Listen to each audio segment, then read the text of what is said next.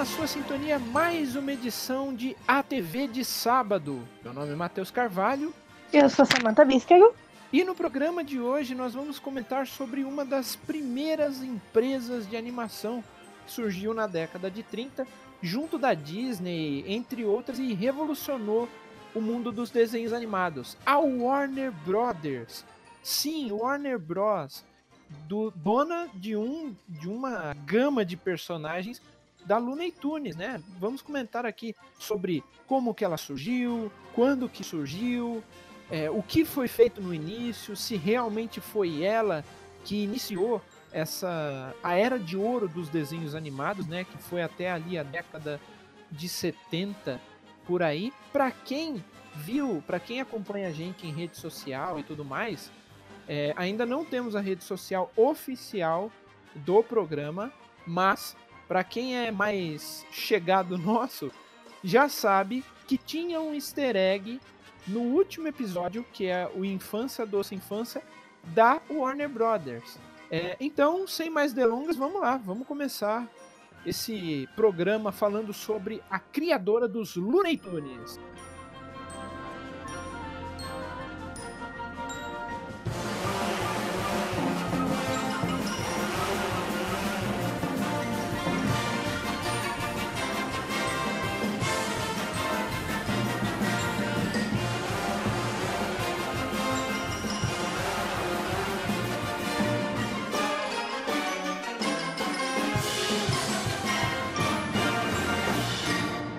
A corporação da Warner Brothers ela homenageia os quatro fundadores. Eu, quando estudei a pauta, eu fiquei chocado porque eu pensava que eram dois. É, porque, eu, se eu não me engano, a Hanna-Barbera é, não são dois irmãos, mas são dois caras, né? Que é o William Hanna e o Joseph Barbera. Mas eles são quatro fundadores: Sam, Albert, Jack e Harry Warner. Eles são quatro judeus por volta dali da década de 10 até um pouco para trás, a década de 90 do século 19, 1890, eles é, já estavam nesse meio. Né? Eles tinham fugido é, de alguns lugares é, pelo fato de serem judeus. Digamos assim, toda essa história da caça dos judeus já existia um pouco antes de acontecer a Segunda Guerra, da Primeira Guerra e tudo mais. E eles não tinham esses nomes, Harry, Sam, Albert e Jack. São nomes difíceis, né? São bem difíceis os nomes, então são nomes judeus, tranquilo, mas eu nem resolvi procurar, tá, gente? Porque é um nome difícil, nem nem é, assim, eu vi os nomes e realmente são difíceis mesmo. É, os mais velhos é, tanto o Sam, o Harry e o Albert, eles já queriam trabalhar com o negócio de filmes, porque deu muito certo graças aos irmãos Lumière, né? Todo aquele, aquele porém lá de 1895, quando eles lançaram o, aquela, o cinematógrafo, né? Com, com aquela, aquele filminho do trem chegando na estação e as pessoas assustadíssimas, né? É, teve gente gritando: ah, o trem vai nos atropelar, e aquilo era só uma imagem do trem que tinha chegado de manhã, né? E pelo fato dele, dos irmãos Lumière na França terem feito esse, esse porém do cinematógrafo, o Sam, o Albert e o Harry, eles é, já estavam querendo fazer algum tipo de coisa com relação a filmes, né? É, como estava sendo bafafado o momento, a criação de filmes, a criação de, de transformar peças de teatro, que normalmente era isso, né? Em, em gravações e colocar no cinema, é, por volta ali de 1904, 1903, é, os três irmãos, né, o Jack ele, ele já não entra nessa parte ainda, mas os três irmãos, tanto o Harry, o Sam e o Albert, eles abrem Pittsburgh, em 1904, o primeiro teatro do cinema, né? Que seria um, um, um, um perdão, é, não, não é um, um teatro é, do cinema, é um teatro barra cinema, né? Porque eles apresentavam tanto peças de teatro quanto é, apresentavam, é, traziam é, rolos de filmes e tudo mais é, para colocar para o pessoal assistir. E aí, graças a isso, esse, esse teatro barra cinema em Pittsburgh foi é, basicamente o precursor da Warner Brothers Pictures, né? A Warner começou com filmes, ela só foi é, ter alguma coisa referente a animações na década de 30 mesmo, quando foi o grande boom das animações, né? A gente comentou um pouco mais sobre isso no episódio da origem das animações, que as, as animações começaram em 1800 e pouco, e o grande boom mesmo, que foi com o Gato Félix, é, que foi com o próprio Mickey, né, em 1928, e com a Betty Boop, foi até ali a década de 30 e depois é que estourou, até mesmo com a loucura do Disney, né, que foi o Branca de Neve e os Sete Anões. Pois é, gente, e foi só em 1923, com o empréstimo do Harry e do banqueiro dele, que eles foram realmente e fundaram a Warner Bros. Pictures. Antes disso foi todo aquele processo de conhecer esse ramo, de eles começarem a entrar realmente, fizeram o teatro barra cinema em Pittsburgh, como o Matheus havia dito, e antes disso, antes de 1923, não tinha sido nada oficial ainda, mas a partir dessa data que se tornou uma empresa e eles começaram a trabalhar em cima disso. E apesar de eles terem fundado a Warner Bros., eles ainda não trabalhavam com animação. Eles só foram trabalhar com animação um pouco mais para frente, porque o foco deles no momento era trabalhar com a parte de filmes, na verdade. Era a produção de, de filmes mesmos. Tem alguns filminhos de terror que aparece lá o nome da Warner. Ela, ela ajudou na época, até mesmo para crescer um pouco, né? É, tanto a parte de ela ganhar dinheiro vendendo ingressos para ver peças de teatro e filmes no cinema, que no, caso foi o cinema barra teatro lá em Pittsburgh, em 1900, de 1904, né? Mas ela também fez algumas parce, parceriazinhas para produção de filmes mesmo, ali na década de, de 15, de 20, por ali, ela fez participação de algumas coisas, né? Os irmãos Warner, eles conseguiram um pouquinho de dinheiro, né? E alguns filminhos de terror que tinha na época, logo depois veio a, Universal, né? Com os grandes clássicos do terror, que é o Drácula, o Lobisomem, o Monstro da Lagoa Negra, a Múmia. É, é, eu acho, se eu não me engano, são esses, e o Frankenstein, né? São esses cinco. É, antes disso, a Warner ela tinha um papelzinho aqui e ali é, tentando ajudar esses filmes crescerem. E ela também ganhar um pouco de grana, né? Para começar a crescer na, no, no universo do, do, cinema. É, precisava daquela guinada, né? Pra, pra conseguir funcionar. Exatamente. E continuando essa parte desse enredo, eles. Para eles começarem essa parte de animação, eles na verdade conheceram um estúdio independente de um produtor de cartões musicais chamado Leon Schlesinger. Um Não vou saber falar o nome de. Leon Schlesinger. Ele é alemão. Schlesinger. O Leon Schlesinger. o Leon Schlesinger. É, ele tinha um estúdio independente e trabalhavam com ele dois, dois alunos dele, que eram o Hug Herman e o Rudolf Singh que na época eles até foram alunos de uma outra empresa, que era a Walt Disney Company, mas acabaram indo trabalhar nessa. Era pouca coisa na época. É, era todo mundo pequenininho, tava todo mundo do lado, né? Uhum. E eles começaram a trabalhar nesse estúdio independente junto com o Leon. E a Warner, os irmãos, né, conheceram eles, gostaram do estúdio e acabaram comprando o estúdio começaram a trabalhar com eles e isso acabou se tornando a Warner Bros. Cartoons. Foi Exato. a partir dessa época que o Herman e o Ising eles introduziram um personagem chamado Bosco no primeiro cartoon de Looney Tunes. A gente vai explicar um pouquinho mais como surgiu o Looney Tunes um pouquinho mais para frente, que foi justamente nessa era de ouro da animação americana. Uhum. E que os Looney Tunes basicamente eram séries de curtas animados, chamadas a primeira, no caso, que apareceu esse personagem, o Bosco, era chamado Sinking in the Bathtub, que é, significa afundando na banheira, em 1930. E aí o time do Leon, que é o produtor, desenvolveu os trabalhos de modo irreverente e criativo, Então ele foi trazendo todo um, um contexto novo para essa época, porque Uma o que, que foi?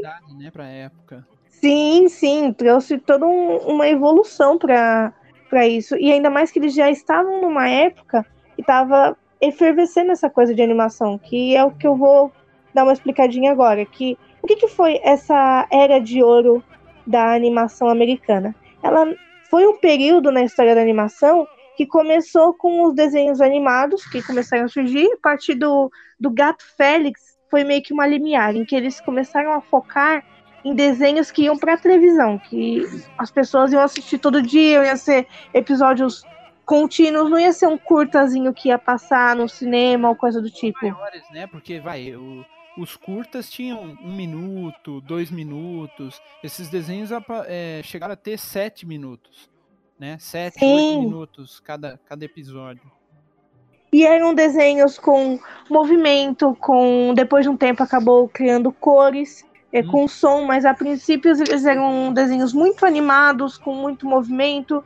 E nesse período, até de 1928 até 1972, que esses curtas começaram a, a tinham muita força, porque os curtas que eram mais teatrais, passavam, eles estavam perdendo para a televisão, que a televisão se tornou um meio explosivo de de todo tipo de informação, não somente filmes e outras coisas, mas os desenhos tomaram conta da televisão. É, ali mesmo na ali mesmo na década de 40, na década de até mesmo durante a década de 30, quando a, a Hanna-Barbera surge, é, o desenho para TV, né, é, já era feito. Tanto que o Gato Félix ele foi um dos primeiros. A Betty Boop também apareceu na, na TV né? Por volta de 33, mais ou menos, né? Mas é, todo o fator fazer desenho para TV, ele começou a ganhar moda, porque o período de fazer o desenho para TV, pra, primeiro, fazer curtas para passar no cinema, ele foi um período muito curto até. Foi de, sei lá, de 28, quando foi lançado o Mickey, né? É, até 37, quando foi lançado o longa da Branca de Neve. E aí o pessoal começou a pensar assim, não, não dá certo só a TV, vamos tentar fazer desenho para o cinema. E aí começou a surgir, é que é, diferente da, da Disney, to, que uh, sempre foi a, o, a locomotiva do trem de animações e qualquer outro tipo de produção cinematográfica e tudo mais, diferente da Disney, é, empresas como a Warner, como a Hanna-Barbera e até a Universal, que virou assim uma grande rival da, da Disney na época, ela, ela acabou... A, a Disney, ela gastava muito dinheiro. Né? Num episódio mais específico, a gente vai contar sobre o, o porquê do Walt Disney gastar tanto dinheiro na época, tanto que o Branca de Neve foi conhecido como a loucura dele custou mais de um milhão e meio, se eu não me engano. Mas na época, o período de fazer curtas é, de dois minutos para mudar para o desenho para TV era muito caro. Era mais de 3 mil dólares para fazer um, um. E isso na época era muito caro, né? 3 mil dólares. É, era muito caro fazer dois minutos de desenho. Né? São, e, e isso passava no cinema. Entre, entre vai, 28 até 35 é o período da, dos desenhos na TV. Em 37 já a, a, Disney tinha saído na frente com o Branca de Neve. E mesmo assim o pessoal da Warner, da Hanna-Barbera, entre outras empresas de, de animação, é, elas acabaram continuando fazendo desenho para TV, mas aí já tinha um, um jeito, as pessoas já estavam se interessando mais em, em assistir o desenho e tudo mais, e, ganha, e as empresas ganhavam mais por isso. Por isso que era, um, era muito mais caprichado o desenho quando foi para frente. Entendeu? Então eles vieram com mais cor, mais traços, mais tempo, porque dois minutos eram 3 mil dólares, era caríssimo. E aí depois surgiu uma série de desenhos, né? É, é, em série mesmo, vários episódios de 7, 8, 9 minutos. Uma coisa bacana do, do início da Looney Tunes com relação ao Bosco O Bosco ele foi o primeiro personagem da Looney Tunes né, nessa série de curtas animados chamado Sinking in a Bathtub, né, que a que a Samantha falou, né? É, e na época todos os, os trabalhos do Leon, junto, logicamente, com a parceria Herman e, é, Herman e, e Sing, né?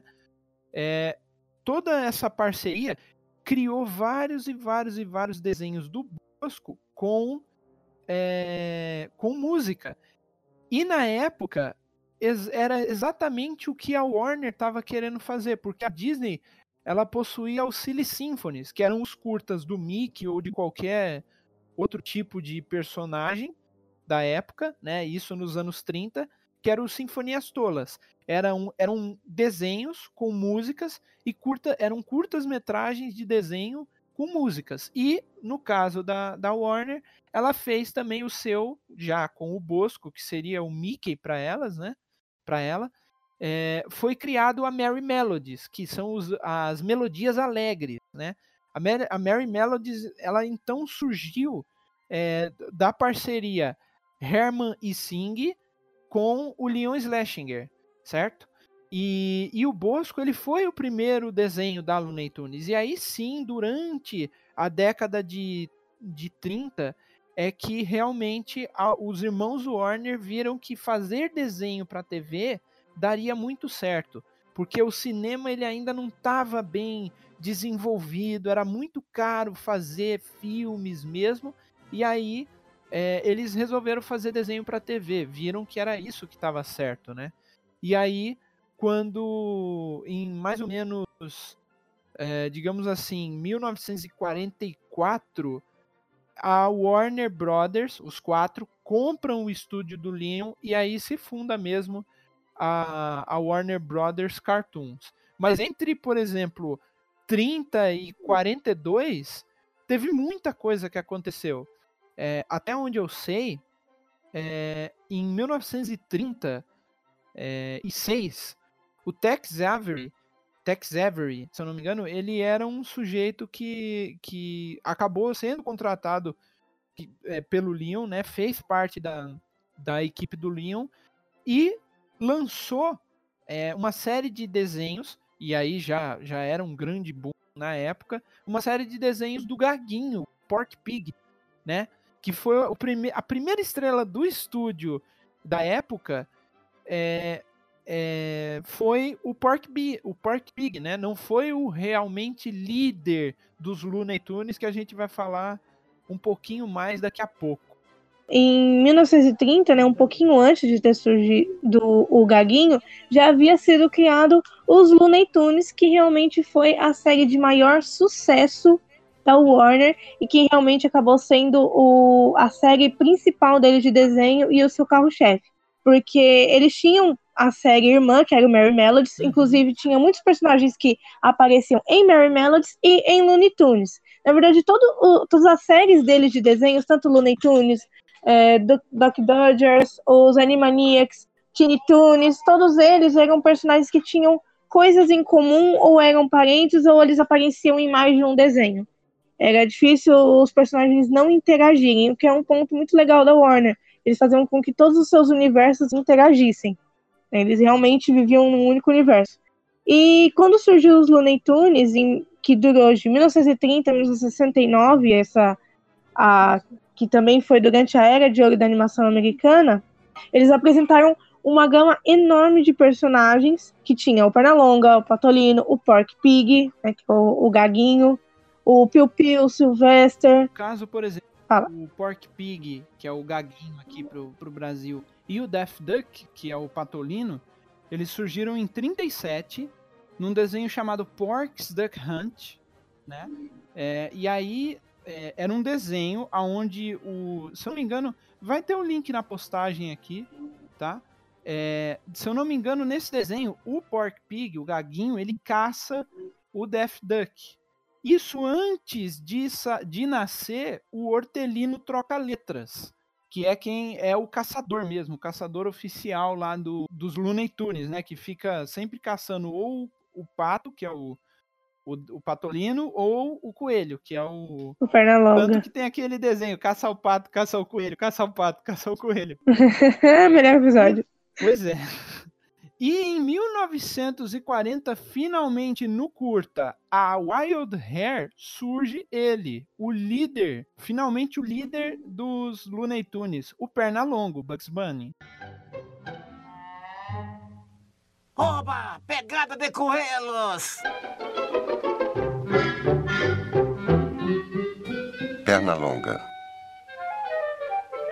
Perna longa.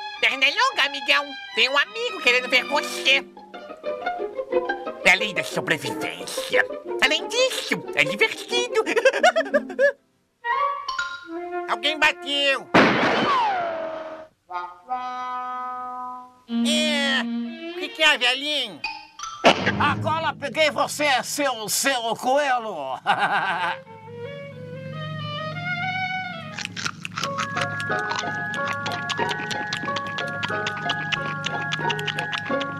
É, velhinho, você está tentando arranjar problemas com a lei, não é? Essa não é temporada de caça ao coelho, sabia disso? Não é, não? É, é. Não, é a estação de caça ao pato. Meu senhor, isso é a maior mentira! É a temporada do coelho! Temporada do pato, temporada do coelho! Temporada do pato, temporada do coelho! Temporada do pato, temporada do coelho! Temporada do coelho, temporada do pato! Do coelho! Eu já disse que é a temporada do pato e eu ordeno que atire!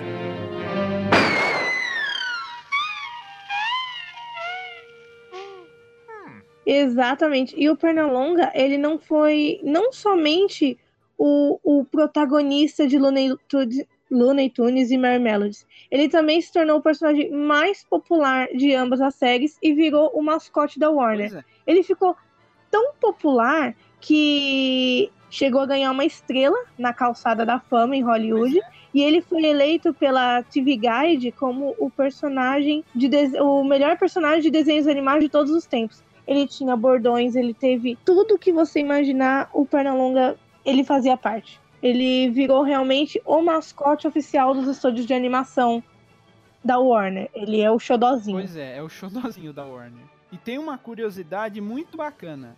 No curta A Wild Hair, o nosso amigo Pernalonga, ele dá risada. Ele dá risada nesse curta, se eu não me engano. Só que a risada dele não é, é- é- a risada é dele. Só que essa risada, eu vou colocar a risada pra vocês ouvirem. Olha só. Absolutely sure? I feel swell. All right then.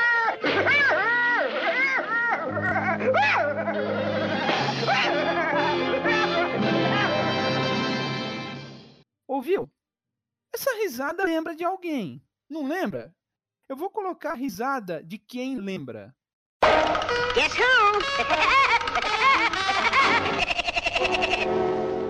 Pois é, a risada é a mesma risada do pica-pau. É a mesma risada usada no desenho do pica-pau. O pica-pau, quando foi criado pelo Walter Lantz lá em, em 1962, 63, se eu não me engano, é, eu não sei qual que foi os trâmites, né, com relação a essa risada, mas essa, essa risada do pica-pau pertenceu primeiramente ao Pernalonga. E nesse curta, Wild Hair, foi quando foi usado. E nesse curta da o Wild Hair, acho que o, o Hortelino Troca-Letras ele já tinha surgido aí. É que como ele era um personagem muito de pano de fundo e era só para ser um vilão no desenho, ele não foi é, enaltecido assim, ah, criamos um novo personagem, Hortelino Troca-Letras. É que ele ficou famoso no Wild Hair e começou a fazer participações nos desenhos onde o Pernalonga ele tá sendo caçado e aí ele teve a fama própria dele.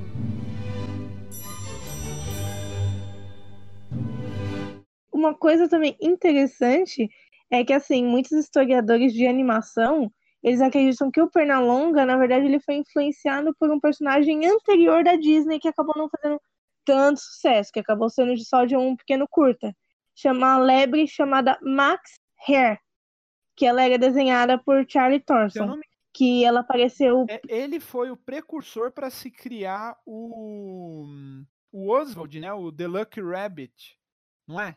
O Oswald, que foi antes do Mickey. Então, aí eu já não tenho, não sei dessa parte. Sei que, que no caso ele apareceu esse coelho, o Max Hare, na, no Silly Symphonies, num curtazinho chamado A Tartaruga e a Lebre. E dessa do Oswald eu já não sei. Ah, E o Tex Avery, um dos criadores do Pernalonga, ele realmente admite ter copiado um pouco da personalidade do Max, uhum. que pro Pernalonga, apesar do design do Avery, pro Pernalonga ter ficado mais inocente do que o coelho do Thorson, acabou se encaixando bem melhor do que o outro coelho. Porque o Pernalonga ele tem o mesmo tipo de comportamento, aquele tom meio sarcástico. Pois é. Que ele, que ele, apesar de ele ter aqueles olhinhos, aquela carinha assim, ele é todo sarcástico, deve fazer uma E piadinha. o bacana do Pernalonga é que, assim, é, na época da, da década de 30, os desenhos sempre foram utilizados para. era um entretenimento para adultos, né? A Betty Boop, o Gato Félix. Na verdade, qualquer desenho da época era feito para isso. E no caso do Pork Pig, do Daffy Duck e do Bugs Bunny, né? Do Gaguinho, o Patolino e o Pernalonga, não foi diferente. E na época que o Pernalonga foi lançado, estava tendo uma transição entre o desenho para adulto e o desenho para criança. Então, hoje em dia, você pega um desenho da, lá da época de, da década de 40, 50, você vê, você assistia isso quando pequeno, você via o, o Pernalonga de um jeito X. E hoje em dia, se você pega para assistir, você vê ele totalmente diferente, com a cabeça mais madura e tudo mais. Você consegue enxergar outras nuances. Então, o bacana do Pernalonga ele, é que ele conseguia é, viajar entre os as duas pontes, né? É, ele conseguia tanto agradar os, a- as crianças quanto agradar os adultos. Apesar dos desenhos dos primeiros curtas, mostrava arma de fogo, né, caça e tudo mais.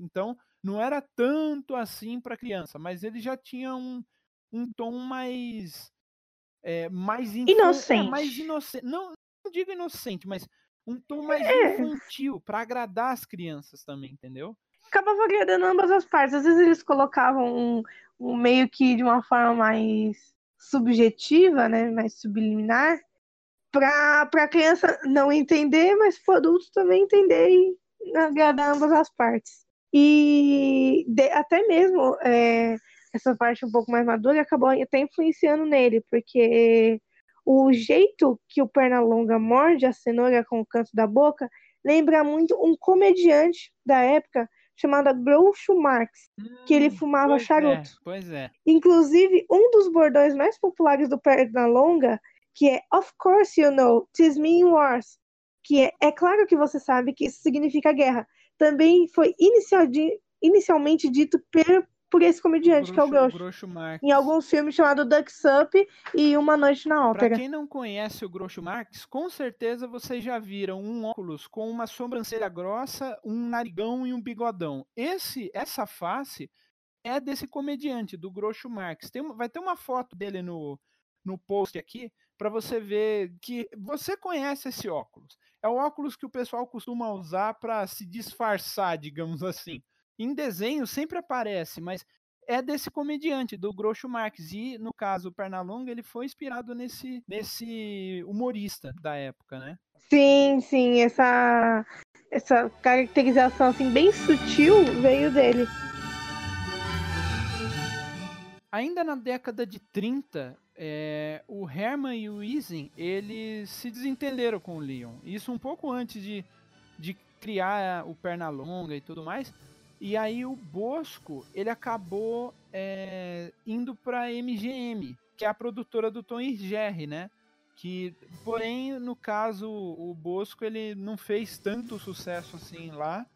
Mas a e aí a Warner foi lá e comprou, de- logo depois de ter adquirido o estúdio do Leon, né, em 44, eh, ela conseguiu também recuperar o Bosco, né, que na verdade não pertencia a ela, ela pertencia ao estúdio do Leon, que se chamava Leon Slashinger Studios, né, era de mesmo nome, o nome do cara, que naquela época não se tinha nome criativo, era, ah, qual que é o seu nome? Por exemplo, o meu. Ah, Carvalho. É o Carvalho Productions. Era assim. negócios. Ninguém era criativo, eles só, só faz sobrenome, ah, vou botar sobrenome mesmo. Todo mundo era criativo pra fazer desenho e criar personagem. Mas pra nome de empresa ninguém era. Entre 36 e 42, não foi só criado o Death Duck, que, foi, que é o Patolino, o Gaguinho e, no caso, o Pernalonga. Mas também alguns outros aí, por exemplo, o próprio Hortelino Troca Letras. Logo depois foi criado aí o Piu Piu, o Frajola, é, o Tais, certo? Aquele, o Pepe Le Pew, que é aquele, aquele gambá, né? Foram criados aí uma porrada de personagens, né? E em 42, uma curiosidade, em 42, o Leon, o estúdio do, do Leon Schlesinger, isso antes de ser comprado pela Warner, ele ultrapassou ao Walt Disney Studios com, como o estúdio, no caso do, do Leon, o estúdio mais bem sucedido no quesito curtas metragens. Mas aí em 42 a Disney já não estava mais dando tanta importância assim para os curtinhas do Mickey. Eles já estavam focando em algo grande. Em 37 saiu a Branca a de Branca Neve. de Neve. Entre 37, que foi quando saiu o longa-metragem da Branca de Neve e os Sete Anões, até 42, a Disney fez uma porrada de filmes e gastou milhões né, em, em animação, mas fazia pouco para TV ou, ou para o teatro ou curtas metragens, enfim. Ele está, a- o Walt Disney nessa época ele estava focando muito mais no cinema e, e isso abriu uma janela de oportunidade para o Leon Schlesinger acabar se tornando aí a empresa mais bem sucedida no quesito curtas, né? É, fazendo um pequeno comentário sobre isso, pode ver que desenhos, quando a gente até assiste desenhos mais dessa época, a gente vê muito desenho da Warner, da Universal, da de N estúdios, mas da Disney você quase não vê, você vê muito filme. Porque a Disney acabou focando a carreira dela em filmes. Hoje em dia, sim, eles têm desenhos e tudo mais, mas nunca, depois dessa época, nunca foi o foco deles fazer de- curtas e desenhos comuns para TV sempre acabou sendo mais filmes mesmo. Mas isso foi o que abriu a janela pro Leon apresentar mundo o, a- os Looney Tunes, né? Que aí já estava formado mesmo com o Gaguinho, o Patolino, o Eufrazino, o Eufrazino não, o Hortelino e o, o Pernalonga, fora os outros personagens que foi surgindo depois, o Piu Piu, o Frajola, o Taz, o Ligeirinho, o Papaléguas, o Coiote, todos esses, até 44, eles já estavam, eles já tinham se formado mesmo como os Looney Tunes, né? Então, isso, isso foi uma janela que acabou sendo a, a oportunidade do Leon brilhar.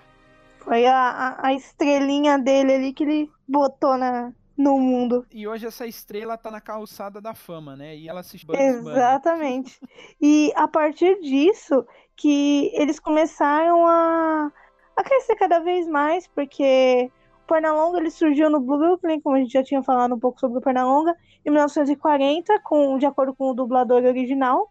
E ele teria um sotaque meio Hum. gangueiro, assim, tinha uns bordõezinhos. É muito comum o Pernalonga ter diversos bordões e cenas bem características dele mesmo. Tipo, você bate e fala assim, ah, Pernalonga, esse que nem o, o famoso que que há, velhinho. No inglês, what's up? É tipo, o que, que, que que é isso, o doutor? que o faria na, falaria na época. E, aí, E ele era um, um é que tá? personagem muito cativante, né? O, o Pernalonga. Ele sempre com aquele jeito meio, meio sarcástico dele, assim, foi um personagem muito, muito característico.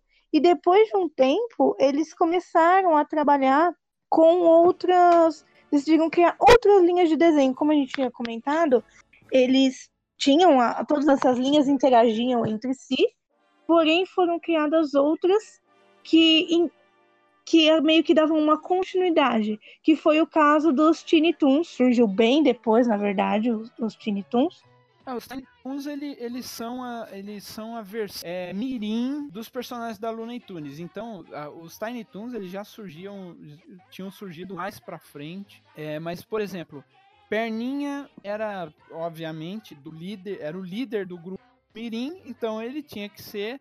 Se eu não me engano, Perninha, tem um episódio do Pernalonga, do, do desenho dos Looney Tunes, que o Pernalonga conta a história para um coelho pequeno e é o sobrinho dele, se eu não me engano. E no e o Perninha, ele é sobrinho do Pernalonga no desenho do Tiny Toons. Então, é, a, creio eu, né? O Perninha dessa época que o Pernalonga contou a história é o mesmo Perninha do, do Tiny Toons. Aí vem a Lilica, que é a sobrinha, digamos assim, da Lola, que seria que é a namorada do. que é coelha também, é a namorada do, do Pernalonga. Vem o Pluck Duck, que seria uma versão mirim do Patolino. Que vem o Presuntinho, que é a versão mirim do, do Pork Pig, né? Do Gaguinho. Vem o, Fraju, o Fajuto, se eu não me engano, que é Frajola. do que é do Frajola, o Bipzinho, que é do do Papaléguas, e tem o tem o do Coyote que eu esqueci agora e tem um de alienígena, que é uma versão mini daqueles soldados que o Marvin, o marciano tem. E ele também é um aluno da Luniversidade, que é uma que é a instituição que forma os desenhos, os, os Looney Tunes. A o- os, os dois personagens principais da Looney Tunes, que seria. é Esse que é o interessante, porque os rivais, digamos assim, da Looney Tunes é o Patolino e o, e o Pernalonga, né? O, Pa- o Pernalonga sempre sendo esse herói e o Patolino sempre sendo o, O besta que faz tudo errado. cabeça esquentada, né? Não, mas sempre sendo cabeça estourada da turma. E com certeza eles viraram isso até por conta do, do de- dos desenhos da Disney, porque o Mickey é a epítome do Pernalonga como herói, como personagem principal e tudo mais. E o cabeça estourada, que é o Patolino, é um pato também. E aí, pato é tudo O Pato doido. Donald, no caso. E aí o, o Pato Donald, né? E aí Pato, como Pato é tudo doido, colocaram o Patolino pra ser o inimigo Do Pernalonga. Do, Pernalonga. O, o rival, digamos assim, o rival é, saudável do Pernalonga. Não, não foi, por exemplo, no caso do Gaguinho, que foi o primeiro personagem. né? Sim, sim. E é muito engraçado que, assim, apesar de eles serem a versão mirim deles, e obviamente, tipo, ser exatamente os mesmos animais, não são eles pequenos. Eles pequenos foi muito É, são. depois disso, porque esse Nossa, desenho, lá em 2000 esse pouco. desenho dos Tiny Toons, ele surgiu, ele foi exibido de 14 de setembro de 1990 até 31 de outubro de 1994. Inclusive, ele não foi um desenho tão popular. Como eu disse, as outras vertentes, elas foram legais. Inclusive, eu mal me lembro de ter assistido Uhum. Tiny Toons. Eu assistia, acabei assistindo mais Duck Eu- Eu, Dodgers. assistia direto no. Eu assistia direto no, no SBT. Passava direto. E eu todo dia tava lá pra assistir. Ah, eu, eu acabei acompanhando mais o Duck Dodgers. O Baby Looney Tunes, no caso eu ia comentar agora. Que aí é a versão pequena dos, dos Looney Tunes que a gente conhece, o Patolino, o Pernalonga. Que aí Lola. a vo... Aí tem até, tem até uma porquinha lá que seria a namorada do Gaguinho, mas ela nunca apareceu, até onde eu sei, ela nunca apareceu em nenhum desenho. Mas é uma versão bebê de uma porquinha feminina, porque não sei qual que foi os trâmites, mas não poderiam usar o Gaguinho bebê, e aí resolveram usar uma porquinha bebê para substituir o Gaguinho. Mas eu não sei que, que personagem é esse. Acho que só colocaram ali, talvez algum trâmite desses internos aí. Ah, tá, só pra ter um É, tem, tem que ter um porco. porquinho. Não... Que ele, ele tem que seguir a Entendi. turma. E É, tem que seguir o padrão dos Looney Tunes. Tem um porquinho, tem um patinho, tem um coelhinho, tem um gatinho, tem um passarinho. E, E vai segue, vida que segue. E além desses, eles ainda tiveram outros porque tiveram os Tiny Toons, que é eles pequenos, aí tiveram o Baby Looney Tunes, que aí eles realmente nenéns.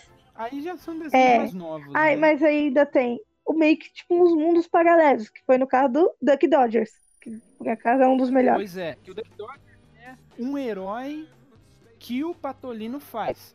E o Cadete, porque assim, existem dois desenhos do Duck Dodgers. O antigo é, é só o Duck Dodgers e o Cadete, é que ele não chama de Cadete, que é o Gaguinho. E aí eles combatem, eles são do século 24 e meio. E aí ele usa uma roupa verde lá. Eu vou deixar um episódio aqui do Duck Dodgers no, no post pra vocês. É, e aí depois saiu uma nova versão do Duck Dodgers, tanto que a abertura todo mundo conhece, do a abertura do Tom Jones cantando. No desenho antigo tinha o Marvin o Marciano, nesse novo também tem, né? E tem um, uma outra personagem que é a. O, o, bacana do nome é porque, assim, na letra eh, do Tom Jones, ele fala tyranny, que é tirania, né? Tyranny. Só que existe uma vilã no, que gosta e não gosta do Duck Dodgers nesse desenho novo, que o nome dela é Tyranny. Sabe Tiffany? Então, o nome Tiffany é Tyranny. E aí é, ele brinca com o nome de tirania com a princesa Tirania. então é muito bacana do, o, o desenho. Ele, ele não. Ele, assim, lógico, não é fiel ao desenho antigo, porque lá era, era só alguns curtas do Duck Dodgers, não tinha um episódio grande mesmo do Duck Dodgers, esse, é, esse novo já tem, mas ele também é maravilhoso, né? não tem nenhum erro. É, é, é, bem moderno, digamos assim, mas toda a essência do Patolino, do Gaguinho, do Marvin, inclusive, tá tudo ali. É, foi uma coisa, ele, eles não perderam, o legal é que eles nunca perderam a personalidade, apesar de ter vertentes diferentes, todos os personagens da Warner sempre mantiveram a mesma personalidade. Não, não muda, não sempre, importa sempre. qual papel eles estejam fazendo. Pode ser os anos 40 pode ser. Pode ser os anos. E não só os personagens, né? Porque, por exemplo, o, tem um outro episódio que eu lembro bastante do Pernalonga sendo um maestro. Que ele, ele tem lá uma varetinha, né? Ele tira um dos maestros lá que vai reger a, a, a ópera lá, a orquestra. Ele quebra essa varetinha e usa as mãos mesmo para poder fazer os sons e tudo mais. E, e ali, mesmo sendo um personagem, digamos, diferente do Pernalonga convencional que a gente conhece, é, e ali tem a essência do Pernalonga. Assim como, por exemplo, no Duck Dodgers, o Patolino, ele é o herói Duck Dodgers, mas ali tem a essência do Patolino. Continua sendo é, cabeça exemplo, quente, continua sendo. Continua sendo cabeça quente, estourado, passando raiva com o cadete, que é o Gaguinho. O Gaguinho sempre foi um pouquinho inteligente, mas um pouquinho tolinho às vezes. O cadete, ali tá, tá, tá a essência do, do Pork Pig, do Gaguinho. É, outros personagens também, como o Pepe Le Pew, o, próprio... o Marvin em si não perde o, o, o jeito. Não, não tem como você olhar pro Marvin e não. não... A dublagem do, do Guilherme Briggs no Marvin é, é inacreditável. Não, não tem, tem, não tem como. Não tem. Igual. Ele com aquele sotaque meio o baiano. O personagem não. da Looney Tunes, pois é. Ele com sotaque baiano. Nada contra os baianos, tá, gente? Mas assim, a forma como o Guilherme Briggs ele colocou essa voz meio baiana é, no, no Marvin é assim. É espetacular. É, um, é espetacular. é até uma homenagem pro Brasil mesmo, né? O sotaque baiano num desenho americano, né? Foi lindo. Que o Marvin, sendo o Warner, é maravilhoso, é maravilhoso. As tiradas que o, que o, Marvin tem são muito boas. E no próprio desenho do o antigo, se eu não me engano, do Duck Dodgers antigo, que é onde o Marvin aparece, é, muitas vezes, é, as, um, assim, novas redublagens o próprio Guilherme Briggs fazia. E aí o, a versão mais é, atual do Duck Dodgers, que é de 2004, 2005, se eu não me engano, é, ela volta com dublagem. Essa, esse sotaque, essa dublagem do, do Marvin. Então é fantástico o que ele fez com, com esse personagem. E ele é um vilão, Sim. né?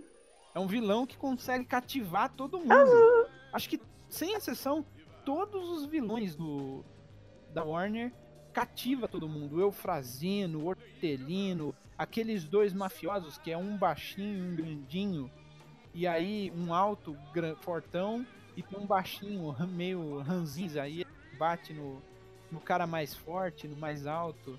Ele é o baixinho. É sim, né? sim. Sempre, sempre tem esse, esse estereótipozinho. E o, o melhor da Warner é que assim, beleza, a Disney tem a qualidade dela em questão de filme, mas a Warner ela conseguiu com maestria assim ser em questão de desses desenhos animados para TV, porque o que, que acontece muitas vezes? Pô, eu fiz um desenho antigo, aí quando o pessoal passa pro atual, tipo, tenta atualizar o desenho, todo mundo critica, ninguém gosta, que ai, que seu desenho, não sei o que, metem o pau em cima do desenho. A Warner, todas as reedições, não tem o que você falar, porque os personagens continuam os mesmos, as histórias continuam divertidas. Esse novo desenho que tem na, no cartoon da, do Luna, é, Show, né? continua sendo bom. Não tem como você esquecer do Patolino como o mago implacável. Não tem como. O mago afinal, é implacável. é implacável. É O mago é implacável. implacável. Não tem como. Você. A, a Warner fez personagens incríveis e manteve todos eles fiéis. E não importa a reedição, quantas vezes foi refeito, o traço, o jeito é o mesmo. Isso é, é o Pois bato é. palmas pra Warner, porque é maravilhoso. Não, até hoje, tendo fidelidade com os personagens.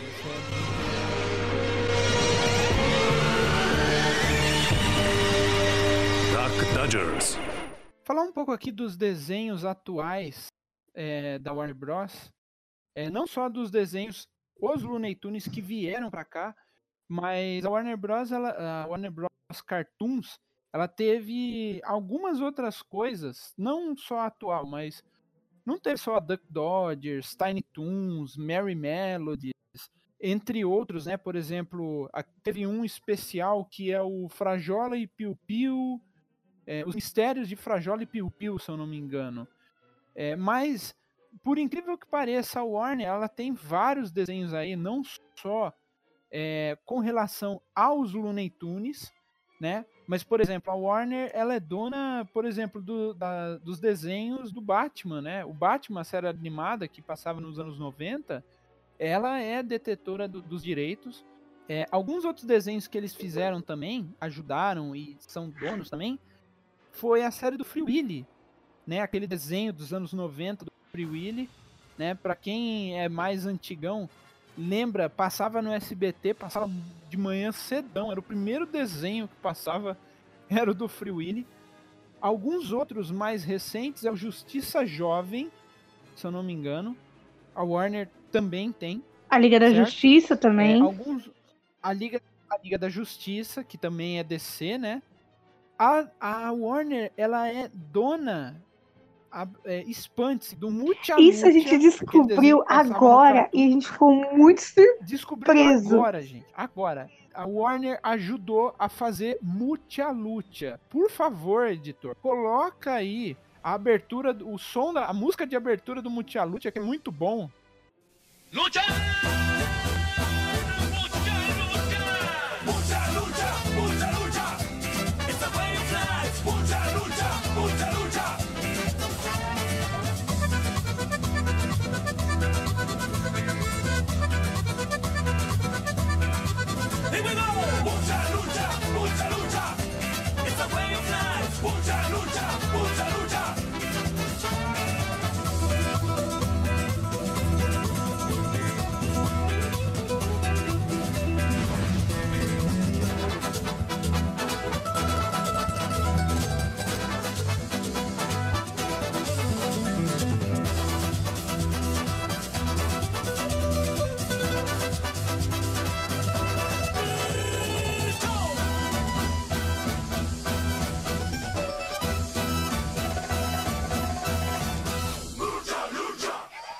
O Mucha Lucha, ele foi um desenho que, assim, no Cartoon era o que eu mais assistia.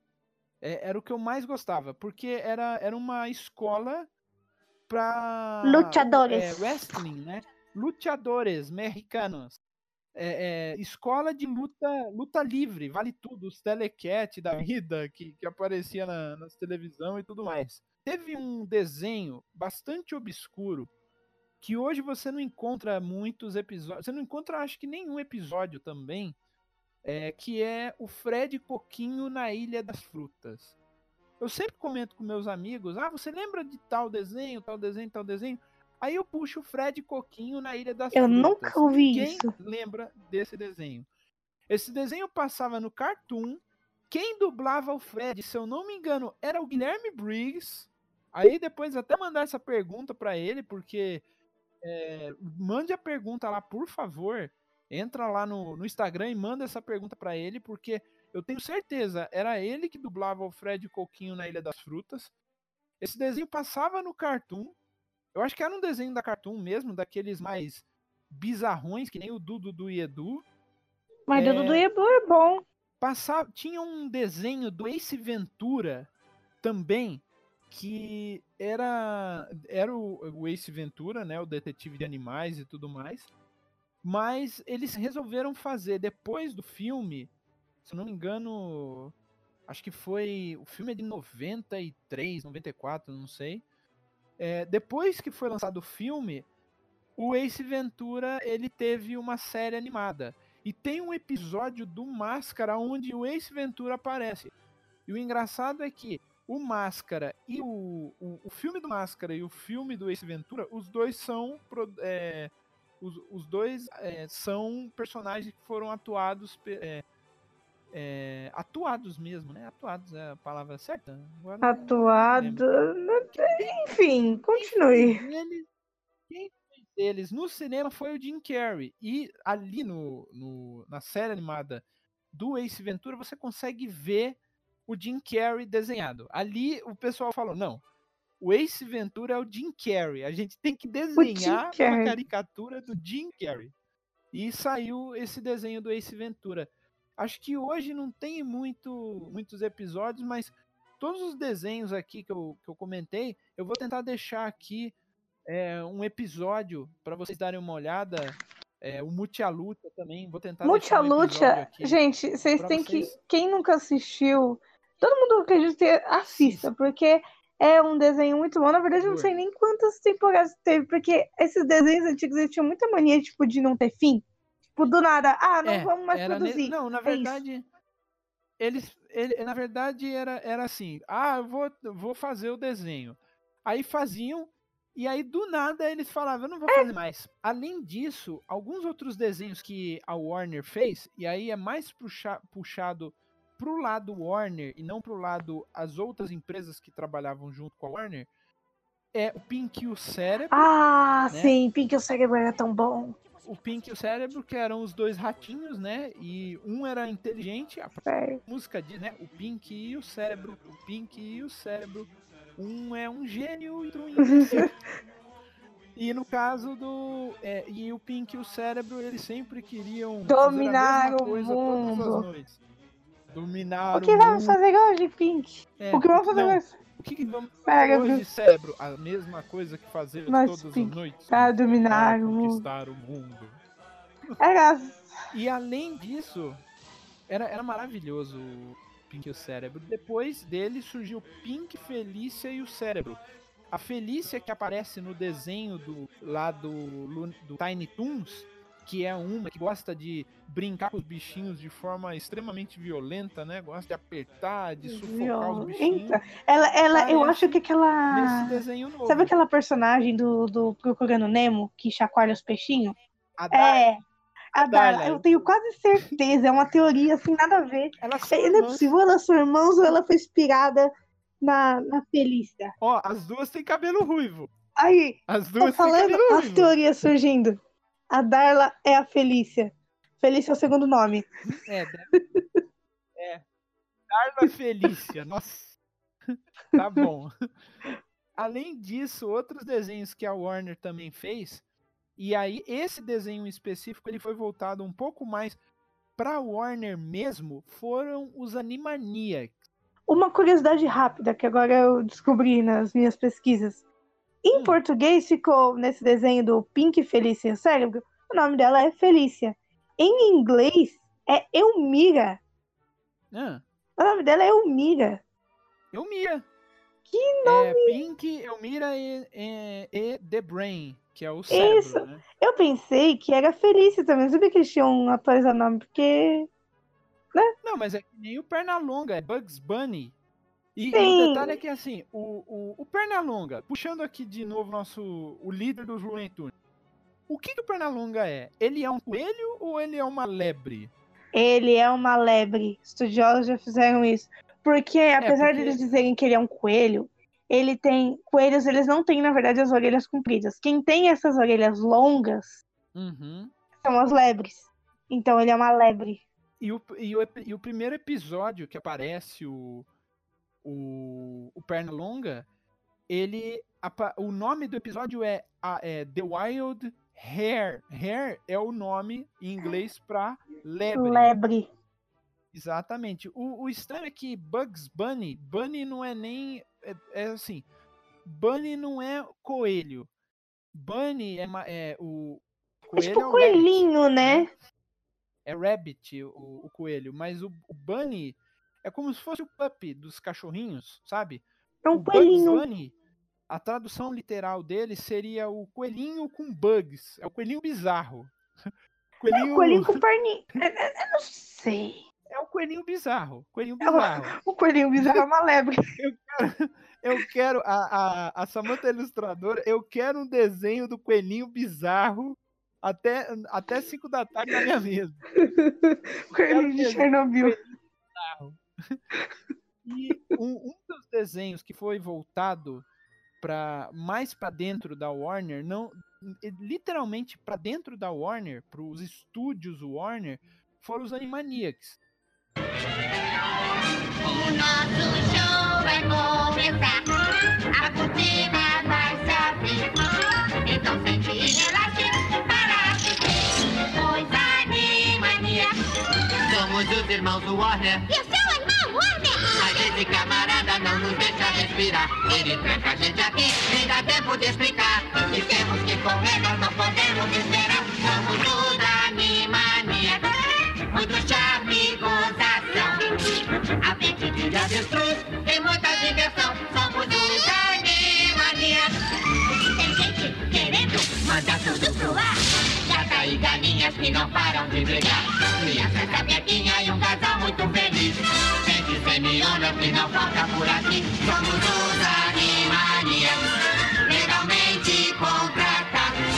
Nós fazemos o melhor, tudo pra você gostar. Seus amigos, seus atores, seus bichinhos, os Animaniacs. Somos demais. A história dos, anima dos Animaniacs, é, dentro do desenho deles, se diz o seguinte: os irmãos Warner, ou Leon e Leshinger, não sei quem, é, criou três personagens. É, que é a, agora eu não lembro o nome do terceiro. Era Iago, Dot e Ako. Ou, ou Caco, não sei. Não É, eram os sei. três, eram os três irmãos, só e eles eram conhecidos como os irmãos Warner, os três irmãos. E, e Falta isso um, né? é, não, então, no caso esses três irmãos eram três irmãos é, de, de desenho, que são os irmãos Warner. Eu não sei se eles eram cachorros, não sei, não sei. É Eles Iaco, Waco e Dot.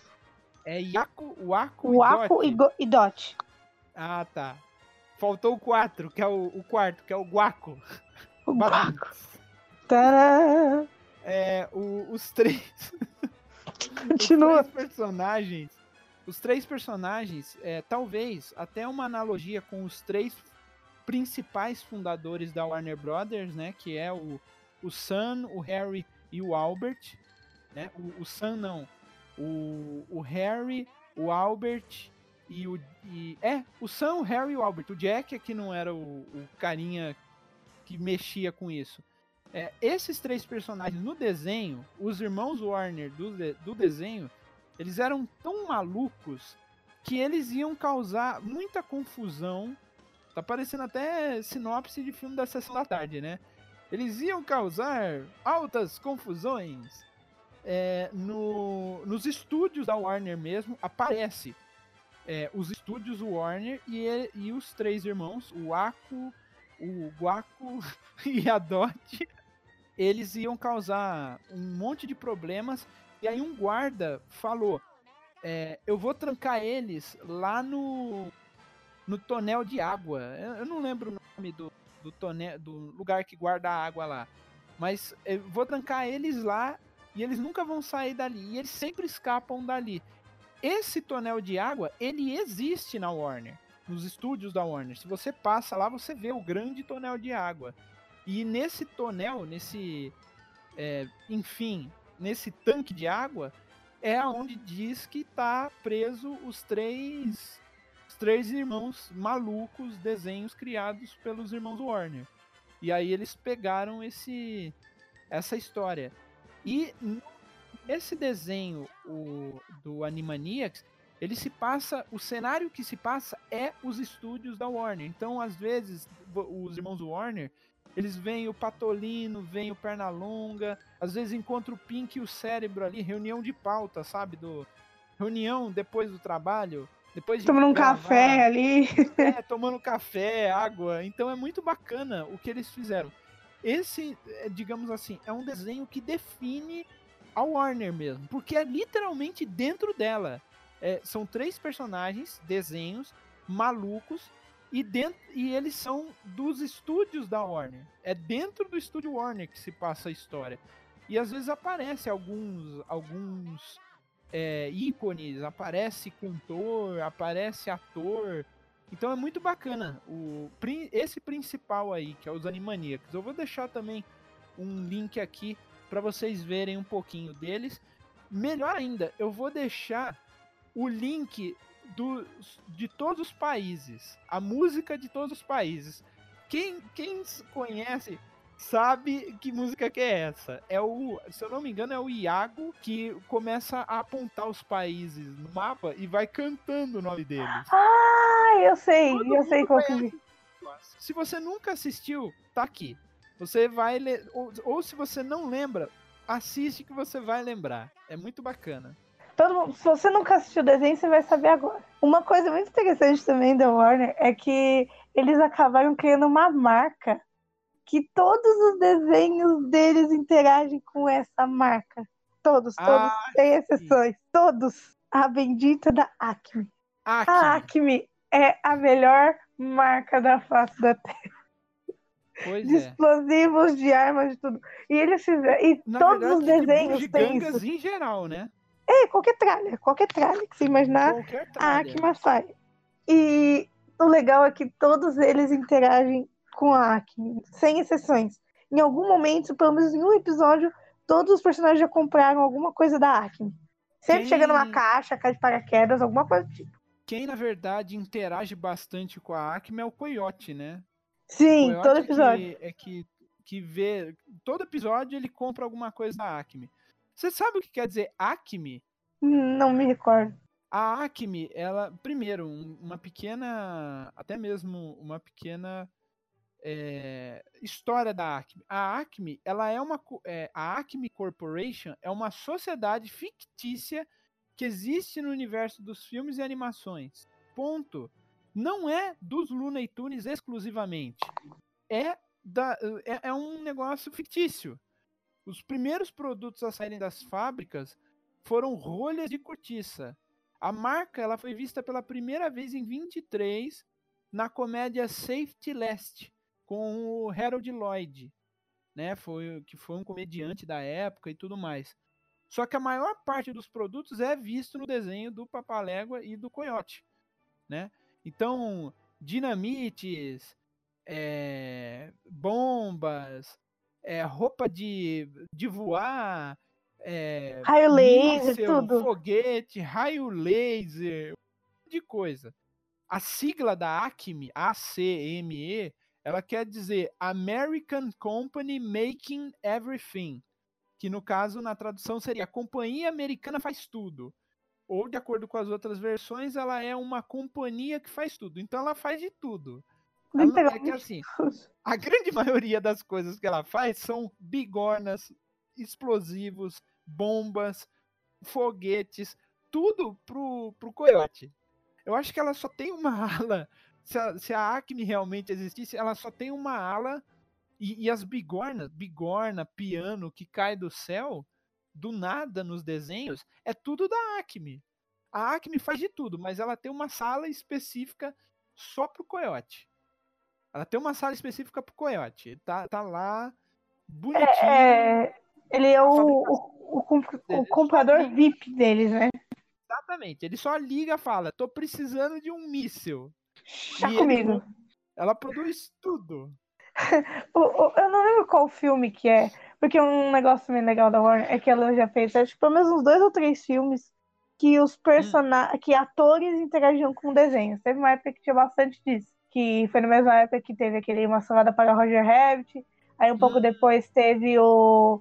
esqueci o nome agora. Aquele O do... Voltação. Eu não lembro, eu sei que tem um que eles jogam basquete. Ah, o Space Jam. Isso, o Space século. Jam.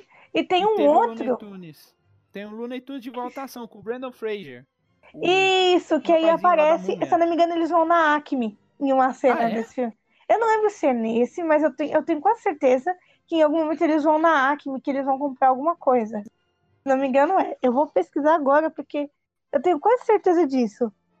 Uma coisa que eu pesquisei aqui agora da, com relação a, a Acme é que na Disney é, existe uma marca concorrente da Acme, óbvio, né?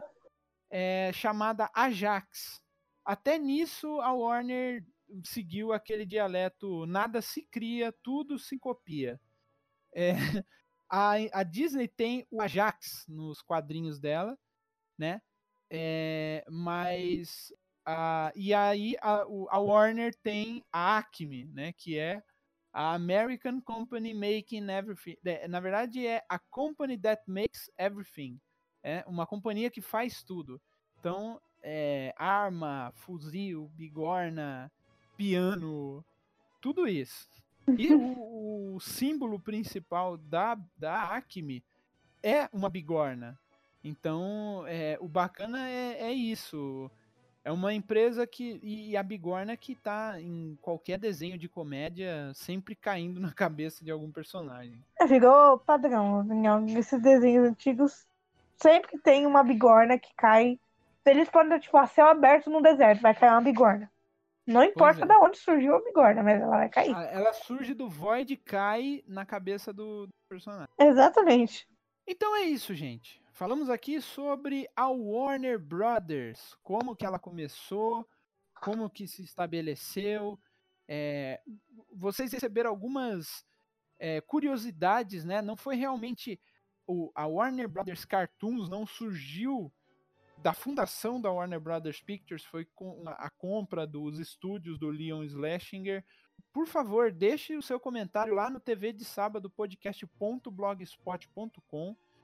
É, a gente não está recebendo comentário, por favor, comentem, mandem mensagem, digam o que vocês acharam, se tá bom, é, se faltou alguma informação ou se vocês querem acrescentar alguma coisa, digam nos comentários. Se a gente comentou alguma coisa errada, puxa a nossa orelha e coloca nos comentários também. Todos os links do que a gente comentou nesse programa vai ficar aqui na postagem. Eu editei, eu fiz é, novas edições aí no- nos outros é, casts e coloquei o que era necessário para vocês verem que o, o burrinho aqui esqueceu. Mas agora não vou esquecer mais. Então, por favor, cheque o post. Aqui tem muita coisa bacana para vocês verem. Tem episódio dos desenhos que a gente comentou, tem as aberturas, tem um monte de coisa. Por enquanto, a gente ainda não tem rede social do próprio site, do próprio programa, mas você pode seguir a gente nas redes sociais que a gente tem. Siga lá no Twitter, arroba Rivite Carvalho. É, me siga também no Instagram, se vocês quiserem e se interessarem. É, pode seguir no Rivite Mateus, com TH, vai estar aqui na descrição. A Samantha também, ela tem uma página, ela tem o, o Instagram pessoal dela, por favor, Samantha. Vocês podem me seguir também no Instagram, que é o arroba é, san, underline miss, com Y. Bem complicadinho, mas não é difícil de achar. E tem o meu Insta de desenhos, caso vocês tenham interesse, que eu também vou divulgar o podcast por lá, que é o arroba, underline samart.luz. Então me sigam lá, confiram meus desenhos. É, like, Chamem também pelo, pelo meu pessoal. E podem chamar a gente pelo direct também para dar sugestões, dicas. Chamem a gente Pois nas é. redes sociais. manda e-mail pra gente também no tv de sábado arroba gmail.com, certo? A gente vai receber, vai procurar é, ter uma edição específica para poder ler esses e-mails. É, mandar, se vocês quiserem, a, a própria Samantha também já abrindo aí uma oportunidade para ela. Se vocês gostam de desenhar, encham a caixa dela de desenhos, tá? Encham o saco dela, enche de desenho, certo? E é isso. Muito obrigado a todos que ouviram a gente e até a próxima. Tchau, gente. Tchau, gente.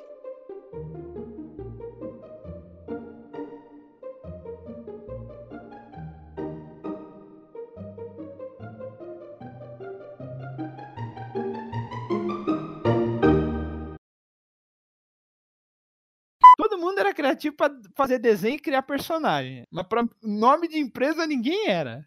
Era isso e É, vai ver a acabou-se. Ford. Qual que era, qual que era o sobrenome do cara? Harrison Ford. Olha que incrível. Não, era Henry Ford. Henry- Ei, Ford, nossa, Harrison Ford é um ator. corta isso. Eu viajei muito, é o sono, gente. Tô gravando de noite. É, tá Tá tarde, escuro, gente. Tá tô com tarde. sono. Deixa ela. Releva, finge que eu não comentei isso. Ah, mas vai isso nunca edição. Eu vou, eu vou colocar. Obrigada, Matheus. Obrigada. Continua explicando. É, continuando. Cala o bico, Raul, por favor. Por favor. Vamos. Chega.